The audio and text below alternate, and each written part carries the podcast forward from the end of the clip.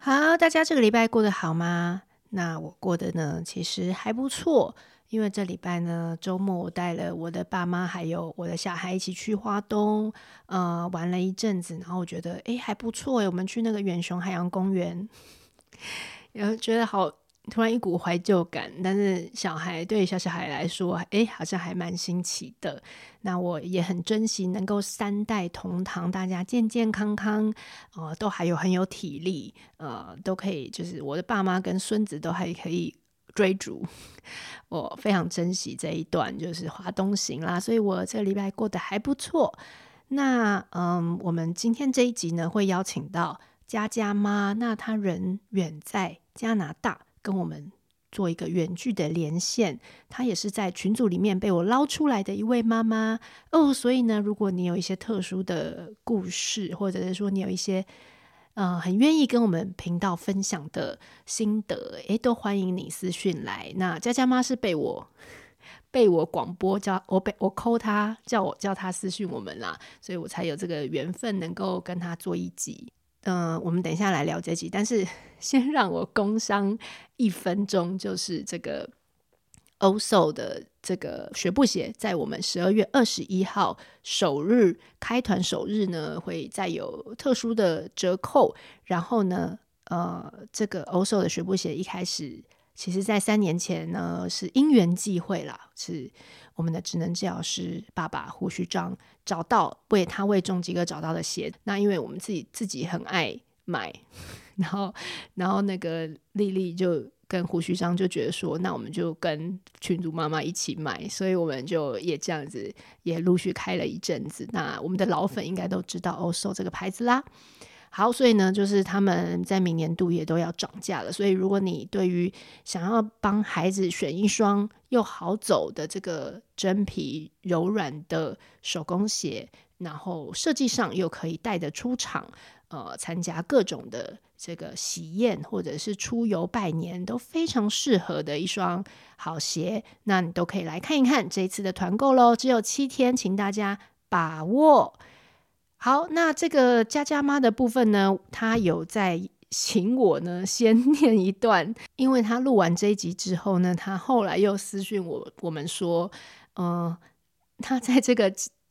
故事里面，因为她陪伴她孩子走过一个很特殊的一个罕见疾病嘛，那她觉得她自己访完，好像在这个节目里面。太过镇定，他说：“其实他很想要跟大家讲，他还是有很多崩溃的时候，所以他叫我一定要把这一段话后来写给我的话先念给大家听。”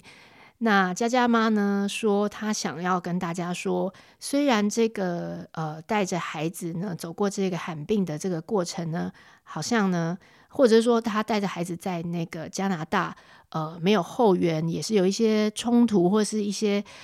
呃，很焦虑，或者是一些突发的状况。他讲的好像他的脾气很好，很淡定。可是其实呢，他每天都在理智线断掉。那因为他都会有时候打电话回去跟他的妈妈聊天嘛，所以他也感受到他妈妈给他很多安定的力量。所以他后期呢，面对很多事情就越来越淡定。然后又加上他发现自己是一个常常会跟自己对话的人，久了呢，他的这个觉察就会比较好一点。所以以前呢，因为孩子们就被他们弄到很暴怒，会很自责。那现在他会学着对自己说，自责不会改变什么事，反倒真心的跟孩子们道歉我的暴怒，然后和孩子们一起讨论刚刚的状况。一次又一次，过了好多次，才慢慢有改善。但这个改善呢，不会是永远都改善，还是会有理智线爆掉又暴走的时候。但就是，呃，在这些这么多练习之后，越来越能知道什么时候可以需要踩刹车，然后也能够越来越能处理，呃，这些就是断掉的状况。所以呢，他最后就是感谢大家呢，愿意听他这么啰嗦的，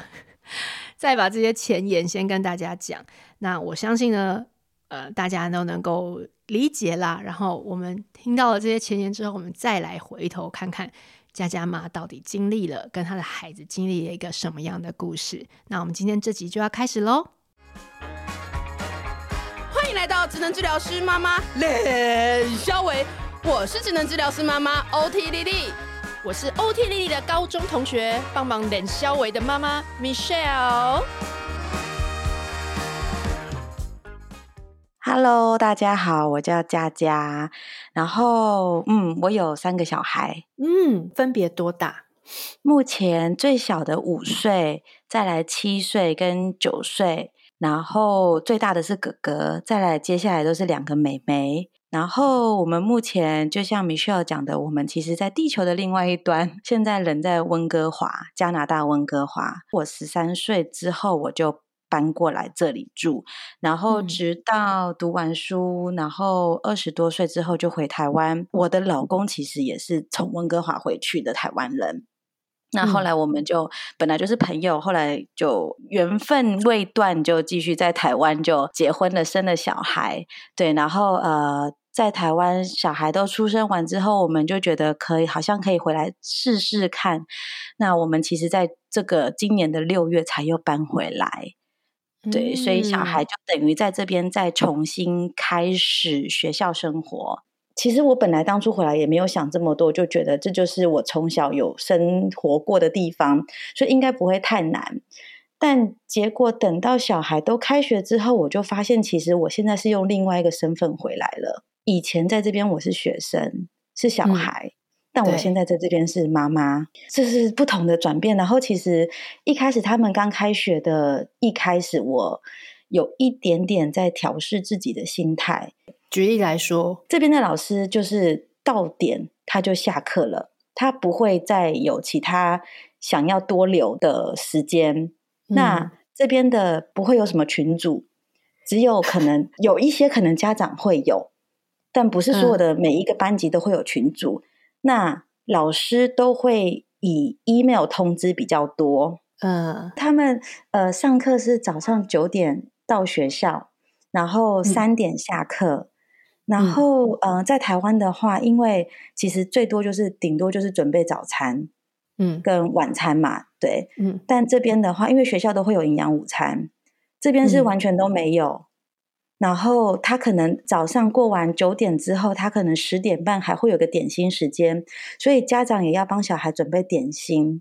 嗯，对，所以我每天早上起来就是以前可能就是甚至因为早上楼下都是早餐店，就是可能就是买个早餐给他们吃都 OK。这边不可能，你早上就是要起来准备早餐，然后准备午餐，嗯、然后带他们上学，嗯、然后回来再把家事用完。准备东西弄一弄之后，哎，怎么两点半了？好了，我要去接小孩了。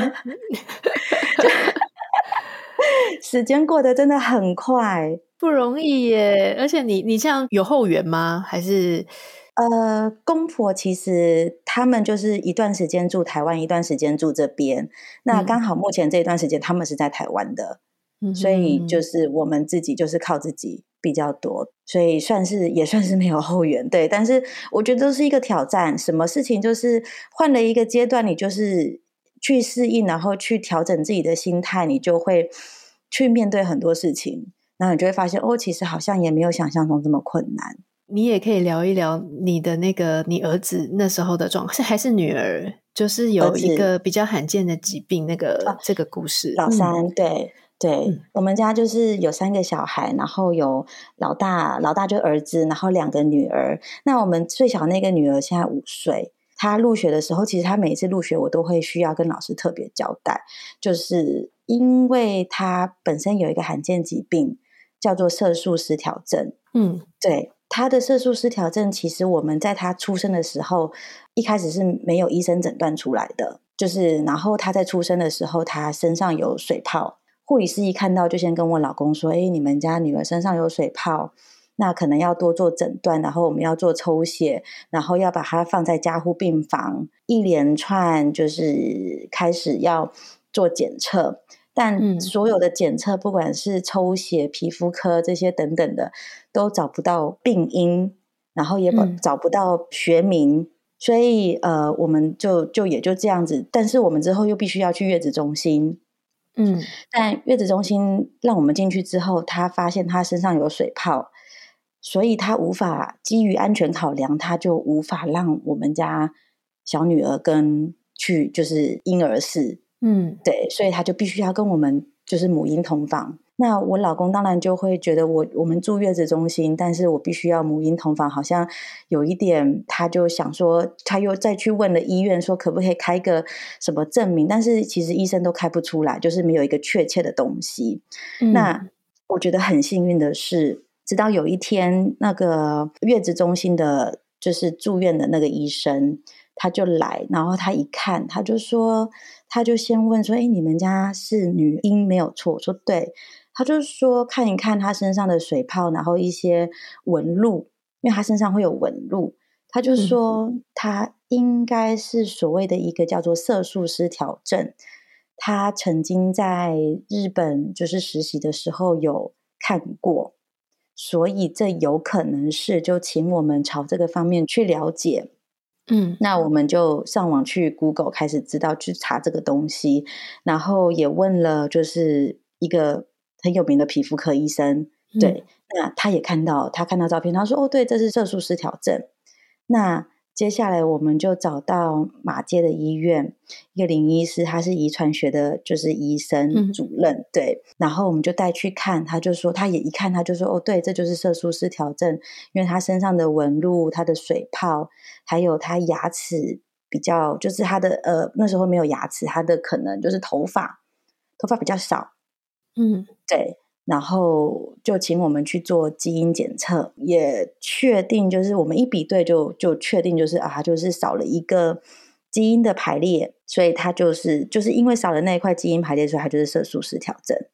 嗯，那因为它是一个神经学的遗传的疾病，所以因为它又会长水泡。所以那时候医生的意思就是担心，他的担忧就是他的水泡，如果你只是长在表皮的话，其实就是很表面都看得到。嗯、那他的担忧是，如果你是长在里面的脑神经或者是任何的神经上面，当他这个水泡一旦长到它压迫到你的神经的时候，你有可能就半边瘫痪，你有可能就是视觉神经就没有等等之类的，嗯，就是会有这种担忧。所以我们必须每三个月就要回去做检测。嗯，对。但他那时候医生也告诉我们说，最危险的高峰期就是在两岁之前。对，嗯、那也很幸运，他现在也到了五岁，那也都 一切都很，他都很健康平安，然后都很活泼好动。对，嗯、那只是他就是一样，他的外貌就是会有他的皮肤，我都说他从小我都跟他讲说，你就是你就是一只花豹。那他就越来越大之后，他就会就也会问我说：“为什么我身上会有这些纹路？”因为他真的是全身都会有，嗯、然后身体、脚、手都有，然后他甚至到了脖子、脖子，甚至耳朵也有一点。嗯，对。然后是还好，脸比较没有，但其实有一点微微的，嗯、要很仔细看才会看得出来。嗯，对，那那时候他就有问我，他就说，为什么我身上会有这些纹路？我说，因为你是小花豹啊，因为你是一个跑得很快的小朋友，然后还有你有这些纹路，我才找得到你啊，不然你这么多的小朋友，你怎么找得到我呢？对不对？然后他就会 很开心的，然后就走掉了。对，很棒，很棒的一段话，哎，真的，嗯，对。然后因为。姐姐当然就是我们家刚好姐姐就是头发长长的，然后很多，然后就是皮肤白白的姐姐，嗯、对，然。后其实呃小妹有时候真的就会也会问说，为什么姐姐头发这么多这么漂亮，那我身上都有这些纹路，嗯、就是其实听起来会嗯当下会很揪心，嗯。对，可是我们都会跟他讲不会呀、啊，因为姐姐啊、呃，我们就说啊，姐姐对，姐姐是漂亮，但你是可爱，你有你的聪明，你有你的鬼灵精，但姐姐可能就没有，所以每个人都是不一样的。嗯，但真的做父母听到这种话，虽然你们是姐妹，当然不会姐妹都会是一样的，但还是嗯，听听到的时候还是会揪心。会会一定会的。对，然后像我们家爸爸又比较敏感，爸爸甚至还会偷滴个几滴眼泪这样子。可是真的不容易耶，因为你除了孩子之间他的这个，你要跟他这样子的对话，你要你要，我相信你一定也是想了很久，或者是说，呃，把很多你自己的感受跟你想要让孩子感觉的东西，你也反反复复的咀嚼了很久，然后有这样子的方式来跟他表达。但是我相信，在就是外部可能还有。更多的就是你，你也是要去抵挡的一些，嗯，会不会觉得说，哎，就是亲戚朋友可能会问啊，然后或者是说你自己对于说要他这样治疗，然后有时候治疗的时候一定有各种不同的呃状况变化，然后你都要去为孩子，就是你知道，就是撑起那一片天空，一定有对对外一定更困难，嗯，对不对？其实有时候走在路上，就是尤其是夏天。夏天他穿短袖短裤，其实就很明显，就是他的纹路是很清楚的。嗯、那有些人就会问说：“诶，他他怎么了？”那其实，嗯，一开始早期的时候，我有我也有去想过，我觉得有一天我一定会遇到这个问题，就是路上的人一定，因为他小的时候可能因为都在家，所以我觉得我不会遇到这个问题，他也不会遇到这个问题。那长大之后就会有。当然就会有人会很好奇或关心，我觉得人家是关心，就会说：“诶，小朋友怎么了？为什么会这样？”嗯，我觉得可能因为我已经预先知道会遇到这样的状况，我就常常告诉我自己说：“这件事，它就是不要把它当做是好像它很不一样，嗯，然后或者它是一个不好的事情，或者它是一个好像会造成他。”有什么？就是他就是跟别人不一样的的小孩的原因，所以只要人家问我，就是很正常的说，哦，他就是一个罕病，就是我的口气就是、嗯、就是很稀松平常，他就是一个罕病，他就是一个有一个罕病，然后叫做什么什么，然后他为什么会这样子，所以我就会简单的带过。那其实我发现，当我越平静的去讲这件事情，然后觉得他越是一件很。正常的事情的时候，对方就觉得哦，是哦，然后就当然就会聊说，那他从小到大有没有什么状况啊，或者有什么不一样，就变成其实我们家的哥哥姐姐，或者是连我们家老三自己，他对这件事情他也觉得哦，现在就是很稀松平常，就是我就是长这样子，我的皮肤就是这个状况，嗯、对他也不会觉得说他自己好像真的不一样，嗯嗯嗯。对，你很稳定诶，你你真的是你自己从头就是身教，让这整件事情自己也很相信，它就是一个不是那么不一样的事情。对对对对对，对然后但它是罕见疾病，然后他的皮肤跟人家特别不一样，然后他其实他的皮肤确实也都比较黑，嗯哼，对，他的皮肤真的也比较黑，然后甚至我觉得他在台湾的时候，我。觉得我也有刻意的，因为呃，在幼儿园刚好有群组，就是他们已经有妈妈群组了。然后我加入群组的时候，我就先自我介绍，嗯、然后也告诉妈妈们说，呃，我们家小孩有这个状况。我我觉得我告诉对方这件事，也是说大家可以互相让自己的小孩知道说，哦，其实每个人都会可能会有不一样，但不是不好的不一样。嗯嗯哼嗯哼，对，但但你也不是说去要求大家说哦，你要特别对他怎么样？哦、不需要，没有没有，不用不用。只是因为其实我可以理解说，如果我今天没有先讲这件事情，因为他们是幼儿园，而且又是小班的时候，嗯、我会理解，如果当下我没有先告知这些家长，那可能同班的小朋友看到我们家女儿的皮肤。有可能，有可能最坏的状况，他可能就说：“哎呦，你的皮肤怎么会这样？”但我相信他一定没有恶意，他只是觉得：“哎，怎么会这样子？”那有时候就是说者无心，听者有意，或就虽然我们家老三其实也是很大拉拉的个性，他可能也不会觉得怎么样。但某一方面，其实我可能也是想要避免这件事情的发生吧。那某一方面，我也觉得大家互相了解。就是同班的爸爸妈妈也会知道哦，有这个状况，所以我也可以告诉我们家女儿，就是或者我们家的小孩，就是哦，你们班有一个小朋友他是这样子，但你不用觉得他就是对他是不一样的，嗯、大家都还是好朋友。嗯嗯嗯，对对，那你也不用去觉得他好像他需要特别的帮助，没有，他也不需要。大家都是一样的。嗯、你的这一股坚强，真的是连那个你上次跟我聊到说他你们女儿确诊的时候，那个故事我听得心惊胆跳。但是 你整个人也是非常的坚强安定，你来跟大家分享一下。对，我们家 就在四月的时候确诊。那其实每一次他的感冒，只要有发烧，我后来就有发现他都会全，他其实会发红。他的身体会发红，嗯、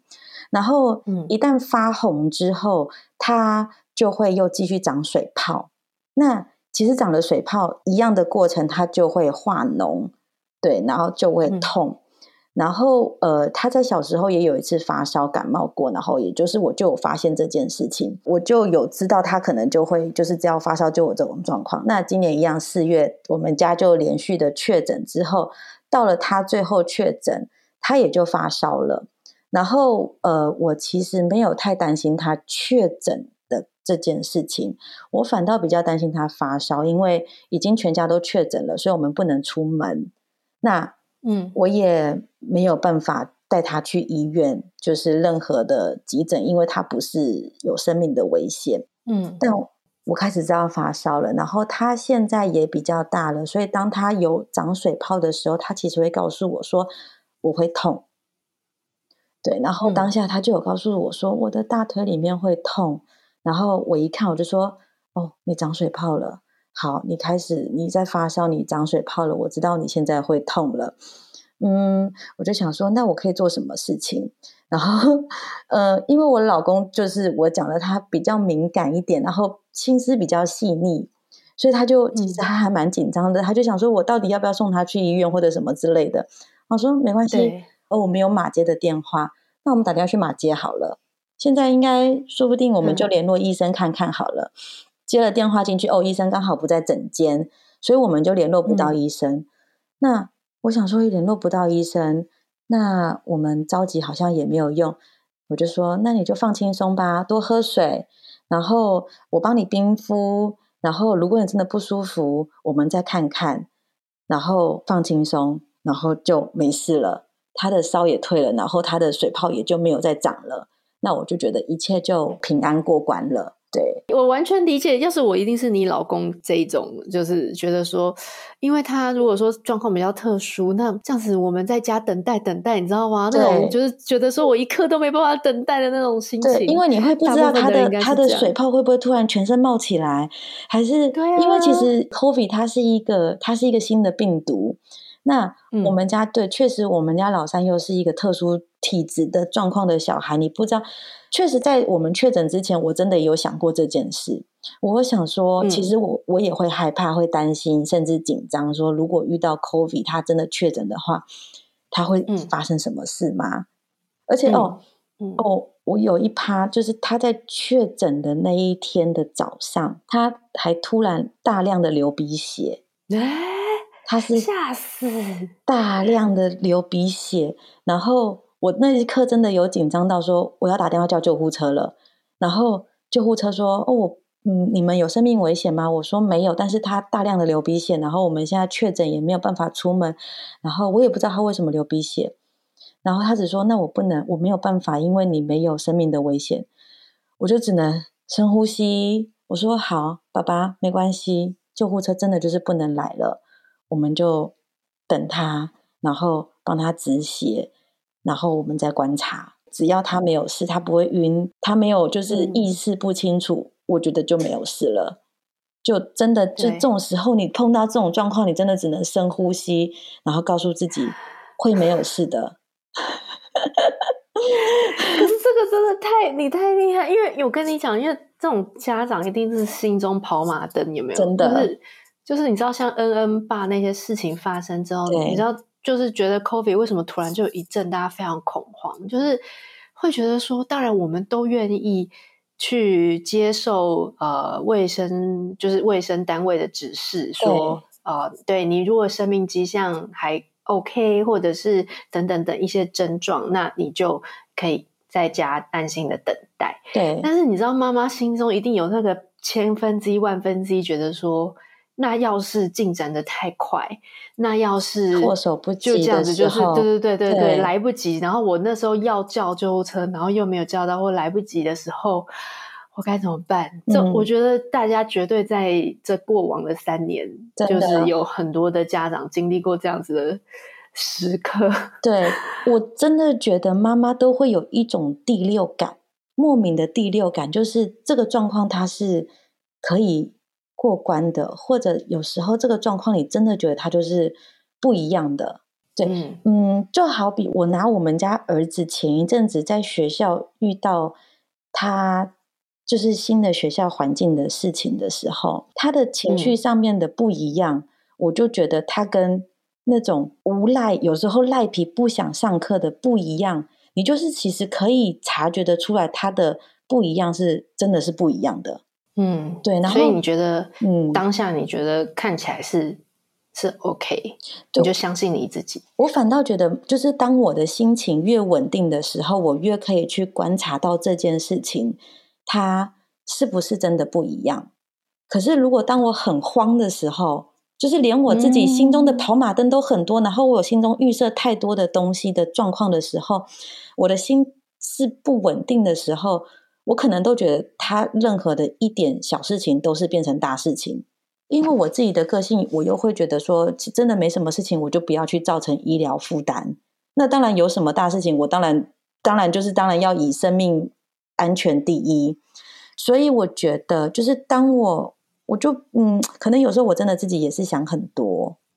然后我就觉得，如果我自己都兵荒马乱的话，小孩子其实也会乱。小孩也会紧张，嗯，对，嗯，小孩就会觉得说，哇，现在是不是事情很大条了？现在是不是我怎么了？为什么？为什么你们这么紧张？嗯，对，可是当我告诉他说没事，没事，没有关系，我们观察看看，他心情也稳定了，然后他可能觉得哦，好像真的也没那么严重，嗯，所以他嗯也不会这么的紧张，说我好痛，我好痛，然后。嗯，当他心情平静下来，他可能看看卡通，然后他就觉得过一阵子，他就说：“哦，我没事了，身体不会痛了。嗯”你也让他放轻松了，对。然后他可能各种的那个，不管是心理、生理的状态，就是他也稳定之后，他也有这个余裕来应付，不管是。哦，你说呃，这个免疫系统啦也好，还是说他冷静下来，那他像流鼻血这些状况，他因为他比较冷静了，所以他可能也这个这个症状也可以比较和缓。对，就种种的也是你的你的平静带给他这个感染他，然后让他能够在他自己的状况下去处理。对，我其实我之前自己也会情绪很大，可是慢慢我发现，当我情绪很大的时候，他们真的就像一面镜子。就是把我的那个很大的情绪也都投射出来，然后渐渐的，我开始慢慢去改变、去调整的时候，我就发现，诶，当我越平静、越就是淡淡的去面对很多事情的时候，他们面对很多事情，他们也就是哦，就这样子，哦，好像也没什么事情，然后这就更加坚定说，当我遇到事情的时候，其实我的心里也还是你知道，就是。就是很像就云霄飞车一样，但是我的表面就是嗯，没事。当我其实在告诉他们没事的时候，其实我也是在告诉我自己说，我自己要也要稳定下来。然后我们就好好的观察。然后，但是只要一苗头，我当然也会就是把最坏的打算先想好，就说哦，可能有什么状况之下，嗯、一苗头一不对的时候，我要做什么事情。嗯，当我这样子规划好、嗯、一想好之后，我觉得我的心也就更安定了。因为我知道说，接下来如果我可能遇到什么样的状况，嗯、我可以去做什么样的事情，嗯，然后把这些事情都计划好之后，其实你就是去面对这件事情，然后你就觉得哦，好，他自然而然他会找到他的方式去解决。就好像有一次我自己遇到，就是我妈妈跟我讲电话，我其实情绪很差，然后我觉得我想要这件事情，我有个很大的负面情绪。然后我对这件事情我很不能理解，很不能谅解。我其实想要找一个人跟我一起对骂，然后站在我这个阵线，然后跟我一起骂这个人。对，骂这件事情，嗯、去批评。对，你打给你妈妈，去批评这件 事情，想找他一起一起帮你骂。对对，我想要找他，就是一起帮我批评这件事，就是帮我做主。你看他怎么可以做出这样子的事情呢？你看看怎样怎样这样，太可恶了。对，太可恶。你看，不然你看我，你我应该要怎么样对付他，或者我应该要怎么样跟他讲呢？就后来我就打电话去跟我妈把所有事情讲完之后，而且这个过程，我妈就是啊，我就噼里啪啦一直讲，你看你看他怎么样，就很气愤。对，然后过程我妈都这样，嗯，是，嗯，好，我知道，嗯，好，嗯，好，那你什么感觉？嗯，很生气，嗯，好，那你有想要怎么解决？然后我就脑袋一片空白，我说我也不知道怎么解决。他说，那你想想，看有什么解决的方法，或者，嗯，你想怎么做，我都可以帮你。然后就这样子，我就说哦好，那我想一想，他好像可能也有什么其他的原因吧，我就气消了，我就觉得，嗯，为什么你没有跟我一起骂他？嗯、然后你就气消了，然后我就这样子，他就嗯嗯嗯嗯嗯，然后越讲我就越我的情绪就越来越涨，我原本很高昂，就是那个气氛本来很很高涨，就是啊我很气很气，然后他就我就一直听到他嗯嗯嗯。然后也没有回应，他都没有回应，他也都没有说任何的话，嗯、他就只是嗯，好，嗯，这样我在听，嗯，我就情绪就一直往下，一直往下，一直往下，直到他说，嗯，那你有什么想法或你想怎么做？我就哦，好，我想想，但是嗯，我觉得他可能怎么样怎么样，嗯，好，我再怎么处理好了，然后电话就挂了，然后我想说，好。我刚刚不是想要找他一起骂人的吗？对啊，我刚刚不是要找人一起骂的吗？怎么，嗯，他怎么没有跟我一起骂对方？哦，然后我就觉得，哦，我怎么就这样被疗愈了？你就冷静下来，然后你就真的开始，你的理智就开始启动了。对，我就觉得，所以你就觉得骂了好像也没有用，嗯、我就解决问题吧。OK OK，对，理解。对，就那个情绪突然就是本来就是一股愤怒。然后就觉得哦，好像愤怒也没有用，对这个人生气也没有帮助。那我就把该接下来应该要解决的事情解决好就好了。而且其实那时候我想要解决这件事的时候，嗯、其实我也是想要问我妈说该怎么解决，或者我要怎么做。但她也不理我，诶，她也没有直接 正面的回应我，给我答案。我想说，我都问你说我该怎么做，你为什么不回答我？然后你还问我该怎么做？好吧，那我想一想。哦，哦，好吧，好像也没这么严重。嗯，他反问你，你觉得该怎么做？对，然后你又你又回答他。对，对，对。然后你讲完了，你就好了些。对。然后我就觉得，哦，然后对这件事情也让我常常就觉得说，如果都这样子冷冷，不要说冷冷，就是淡淡的，然后。情绪不要跟着对方一起上上下下的时候，你也不会是对方的一面镜子，对方也不会是你的一面镜子，然后这件事情就不会越演越烈，就是淡淡的、默默的。对，这真的很萨提尔哎！你妈妈做了一个非常好的聆听，真的，我突然被他萨提尔了一下。真的耶，对，只是听，对，只是听，对，他只是听而已，他也没有帮我用解决问题，对，他没有解决，他没有，但我他没有提出解决方案，这样，对，但我本来想要找他解决问题，但他没有要帮我解决问题，然后我就自己解决问题了。哎，我后来也常常在回想，我其实小时候也是个情绪很满的小孩。然后，哦、对，我情绪很满，然后我可能心中有很多的小剧场。我妈也常跟我讲，我就是可以在路边突然就大哭，莫名其妙的大哭。然后等到我有我，就是现在在回想的时候，我有印象，当我有记忆的之后，每一次当我其实我自己知道那时候小时候是无理取闹的哭，嗯，但是当我无理取闹哭的时候。我妈永远都不会跟我讲话，就是她就让我哭，她就让我去歇斯底里的哭，嗯，只是我忘记我歇斯底里哭完之后我怎么结束的，但我从来没有一个画面是我歇斯底里哭的时候，然后他就可能叫我不要哭啊，或者是凶我，或者骂我，或者是跟我说话，他都没有。就是，嗯，我有印象的画面都是他都是在旁边，然后做他自己的事情。其实现在回想，我都还是有印象，我自己是在无理取闹的。可是那个当下，你知道，很多人会觉得说，我其实就是要想要寻求你的关注，然后我想要让你知道我很崩溃，所以你来安慰我也好，你来对我做点什么也好，就是你难道不会觉得说这样子有点太冷淡吗？嗯，对，我后来有长大，中间有一段时间，其实也想说你好像对我很冷淡，但他又不是，他又会常常告诉我说我很爱你哦，你是我的小宝贝，我的小宝贝，你找我吗？我的小公主，哦，我懂，在你不崩溃的时候都，都都是正正常、正很正常的用他的方式来爱你，跟你连接。他到现在，我这么大了，也要四十岁了，他还是会三不五时就说：“我的小宝贝啊，你在做什么？” 我懂，所以你不会觉得在那个崩溃的当下，他一定要做些什么，你才会觉得他爱你，不需要。那个那个东西是你确定的，你不会因为不确定而希望在崩溃的时候再多得到一些什么。对，哦，我觉得这也是这几年我慢慢去回想我跟我妈妈的过往小时候的过程，我才发现哇，原来我妈高招，真的耶！我跟你讲，这个超难。我最近几天也是在苦恼这种事情。过程中很难，真的。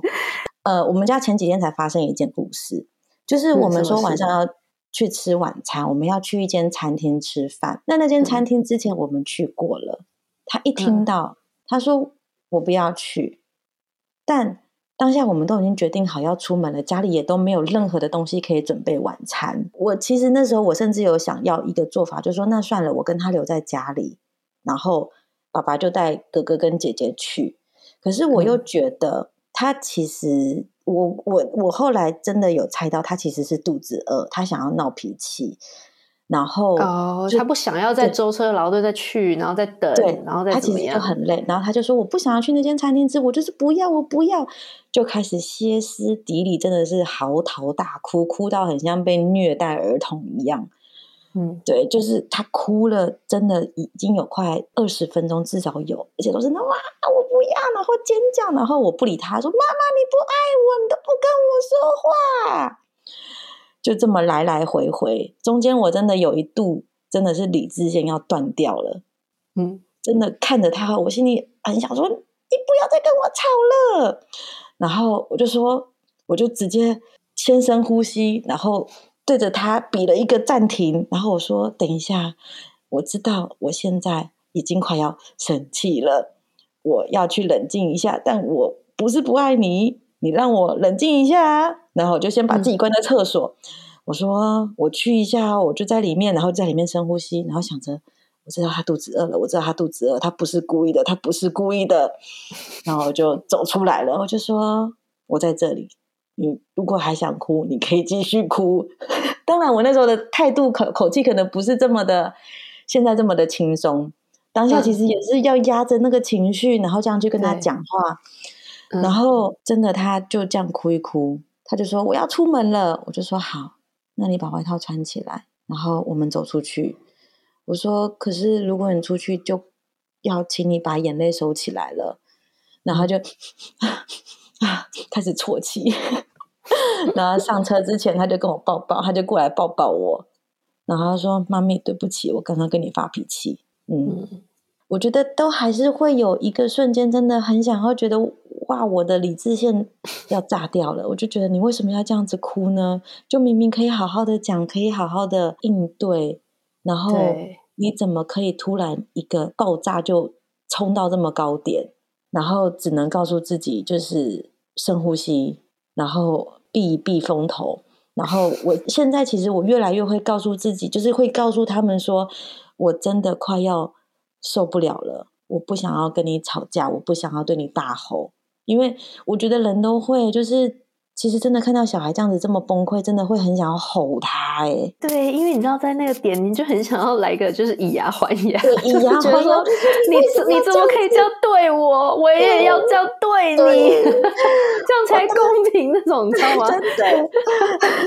就觉得说你，我就是要我想要让你试试看，这么吼叫人家，或者是拳打脚踢人家的感受是什么？真的，内心其实好多小剧场。我当下真的好想吼他，甚至好想大吼说：“那就都不要去吃了。”整个就是就心里在走那个理智线断掉的小剧场，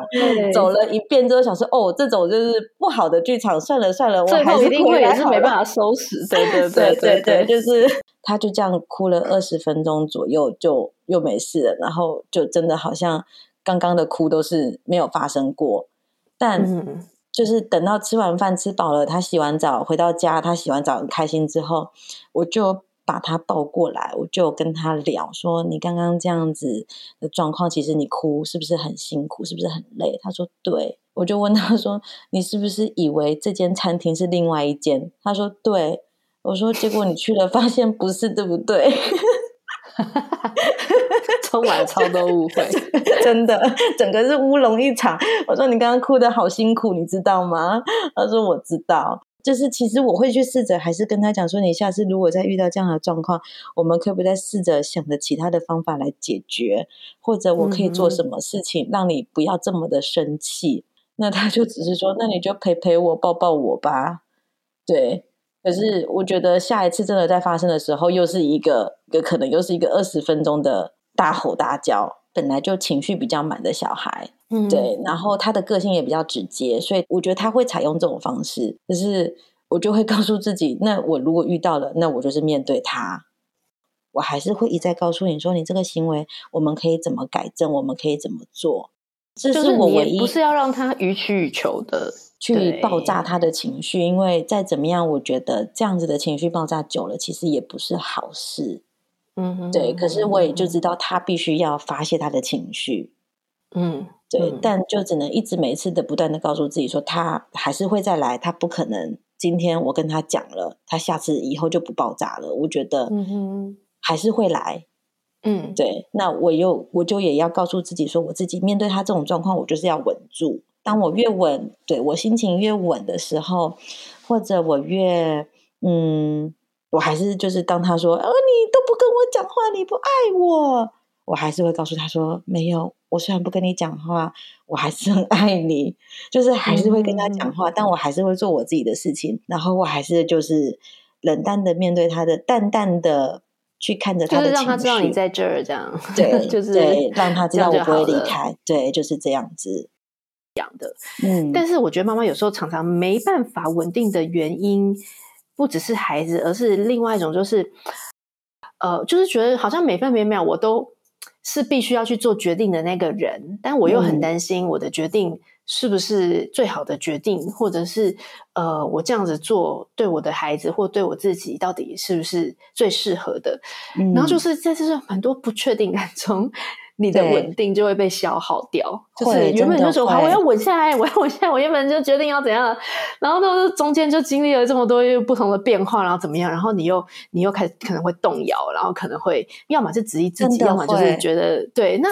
这种、嗯、你有这种时候过吗？你都是又怎么去找回自己的那个稳定？嗯，其实像我对我们家哥哥就会，就是呃，一下子我会觉得说，哎，我这样子。帮你就因为他其实前一阵子遇到就是英文上面就是语言上面他可能还在挣扎的部分，他本身的个性就比较呃害羞慢熟，然后心思太细腻，所以他一个人家的一个言语他就会或者一个动作他就会解读人家可能是不是在嘲笑他。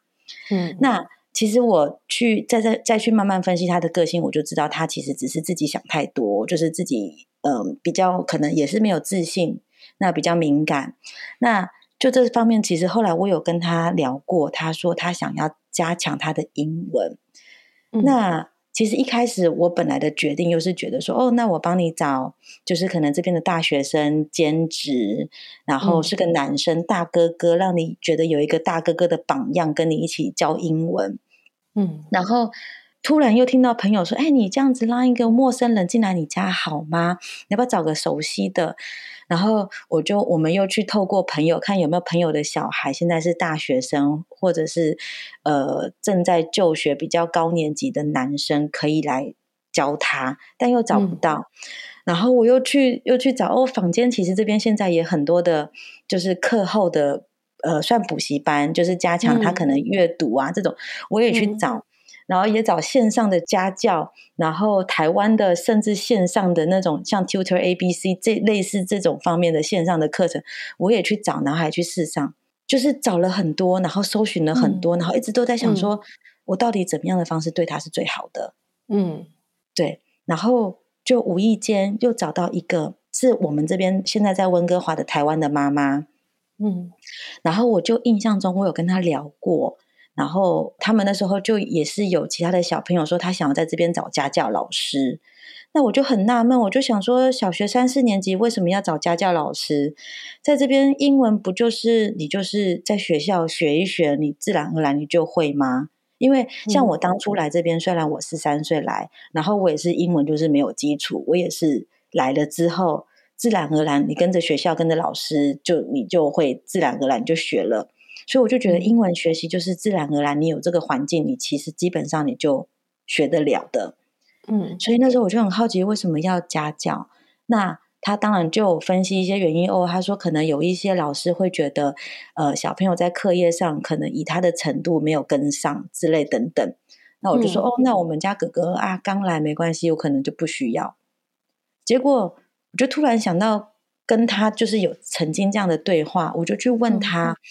我就跟他讲，他就问我说：“那为什么现在要找家教？”我就说：“我们家哥哥现在遇到一些这个状况。”嗯，他就说：“那我们来试上看看好了。”其实，在找他的时候，我也会想说：“嗯，会不会不够？会不会哥哥不喜欢他？会不会哥哥不想要跟他上课？”嗯，结果哥哥确实真的一开始不想跟他上课，嗯，但我就只能鼓励他，我就说：“至少老师是华人面孔。”好，你可能不会怕，然后你就去试试看，试了之后我们再讨论。那为什么中间犹豫这么多？我觉得到最后我又这么坚定，是因为我觉得，如果当我自己都犹豫不决，给他这么多选择的时候，他也会很彷徨，他也会觉得好像这个也可以，这个也可以，那个好像又不行，好像很多事情它是一个疑问，它是一个不确定性的东西，所以他的心里也会很。不平静。可是当我一旦确定，我就跟他讲说：“你就相信这个老师，我们就照这个方式走。但是之后我的规划可能还会再帮你怎么样做什么事情，但可能是大概多久之后，他就一切就接受了。对，所以我就觉得说，每当我在做一个决定，虽然我中间也会觉得说，这这件事到底是对他好还是不好，可是我就告诉我自己说，我先相信我现在的选择，然后我也去陪着他。”然后让他知道说你自己也是可以，然后不管你做什么事，我都会在你身边陪着你，然后去帮你去度过这一些你遇到的问题。那当然，我其实我也会鼓励他说，你自己先去面对看看，你是自己先解决。那你先试着用你的方式，但如果你需要帮忙，我都会在。对，久了我觉得就会有一个默契，他就觉得说，哦，其实我有时候都会偷偷问他，我就说。那你解决不了的话怎么办？他说没解决不了，我就来找你帮忙就好了啊。对，就是他会有一个安全感在，那我就知道他就会很多事情，他就会想要自己去尝试看看。相信这个方法，相信孩子，相信自己，然后我们就走走看，也不是永远都没不能有变化，或者是说。永远都你会不理解，你就一定必然会在这个过程中跟你跟孩子的讨论，你们两个会更清楚到底下一步该怎么走。其实就也好像，其实人家都说哇，你们可以到国外这样念书很好。其实，在国外我很好奇，我每我的小孩每天都在学校做什么事？哎，就是没有联络部啊。在这边，我真的是一开始我也是每天都在问号中，然后每天都问他说。你在学校有上什么课吗？他说我没有。我说数学课没有。自然课没有。我说那请问你去学校都在干嘛？哦，我去学校都是去那个，因为他们学校就是操场，就是会有很多的游乐设施可以玩，溜滑梯呀、啊，嗯、然后栏杆啊那些可以爬。他说他每天下课就是去玩这一些。我说下课多久？一个小时。下课一个小时，对啊，然后下课一个小时回去上课一下，然后我们就吃午餐了。那吃完午餐呢？不知道老师就讲讲话啊，然后我们就下课了。对，然后我就说好吧，我只能只能调试我自己，就是就这样子。对，不然我还跟我老公说，我觉得好想回台湾哦，就是四点下课，也不用担心他的午餐，然后每天学校也有功课，也可以做功课，就是下课回家也有事情做。不然他们现在下课回家，我也还要安排他们就是要做什么活动，做什么活动。嗯嗯，对对，所以，但是我觉得什么事情真的就是。嗯，看好的那一面吧，对，对就是对，把什么事情都看，就是很多事情都有很多它的不同的角度跟面向。那嗯，如果我每次都往不好的那个面向去追根究底，一直去钻研的话，事情都不会是好事。对，嗯、那自己也不开心。错对，然后也永远不知道到底哪个到底是最好的，哪个是最不好的。那你就一直永远都在猜测、跟猜疑、跟跟怀疑自己，真的就是怀疑人生。之前那个有一集，那个汪妈妈就说，那个像你在摆荡，人生如果这样一直这样摆荡，就像做一个摇椅，就让你很忙，可是你不会前进。真的、啊，你就是光你光每天在想这些自自我检讨，然后在想这些怀疑的，你就你就饱了，你就够没力气，没力气往前走了。真的，你就想说，哇塞，那我到底是这样子好，那样子好，这样子好，这样子好，那其实久了自己都不开心，对，真的真的。然后你说像小孩，小孩看久了也会觉得，那到底。到底我要怎么样？对啊，或者是这个，这是那个好，或者是这是我的问题，就是我我我我很问题很严重，搞到大家气氛很差。对，对我我有时候也很害怕，说你就觉得妈妈难，就是我要扛着那个那那些情绪呀，还有很多的你对他的担心，对，然后你对这些东西你要稳住，你要扛着，你不要。毫无，你知道，就是毫无这个，就直接把你 A 传到 B 这样子，就是什么东西都是直接这样，这样也也也会让小孩会觉得哇，就是大风大浪一直在里面这样子。对，所以其实我觉得我自己的情绪，我现在也会很清楚的跟他讲，甚至我自己身体不舒服的时候，我现在甚至连月经要来，因为我自己就是。经期症，对，我的 PMS 是很严重的那一种，嗯，对，所以我自己就会知道，我就会现在跟他们讲啊，我那个快来咯，你们要知道咯。哈的，我我的情绪会起伏很大，但是我的情绪会起伏很大，先预告，对，先预告，但是我不是要针对你们，我也尽量会克制我自己。可是如果我情绪来的话，你们也尽量闪一下哈，那你们也不要去踩我的点哦，哈，然后他们就会知道，对，哥哥哥哥现在也大了，你知道吗？哥哥就会说。妹妹，不要吵，不跟妈妈，让妈妈休息一下，让妈妈安静一点。你们安静一点，小声一点。对，有，对，真的要讲，要讲。我上礼拜以前我都不会讲，以前我真的都不会讲。对，因为你那一阵子一定会非常的那个。对，像我上礼拜也是跟我儿子讲，然后结果，可是因为我们家用语都很直接，我就说我月经来了，然后说我肚子很痛。所以我今天就是要怎样怎样，早点要睡觉了。对，嗯，然后隔天就也是跟老师说，老师，我妈妈月经来了，她流超多血了，所以我最近都不要惹她。